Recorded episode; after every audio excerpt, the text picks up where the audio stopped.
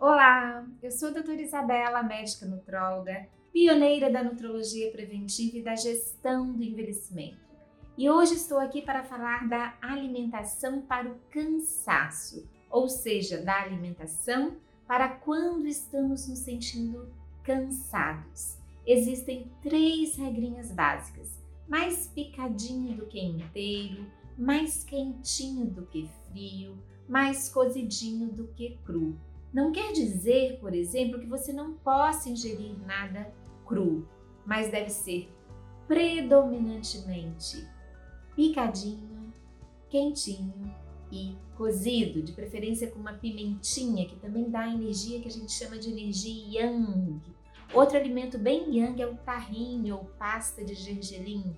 Né? Eu sempre dou aquela dica de banana cozida com queijo e tahine é uma combinação que sempre que dá energia, certo?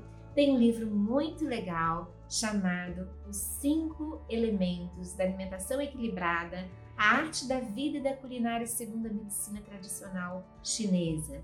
Lá eles ensinam como fazer um caldo de vegetais que vai dar essa energia extra.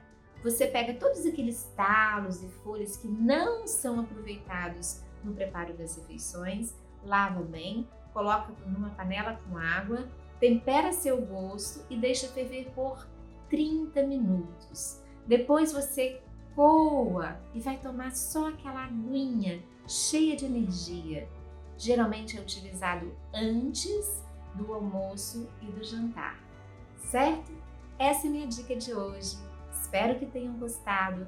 Aqui embaixo estão os links para as minhas redes sociais.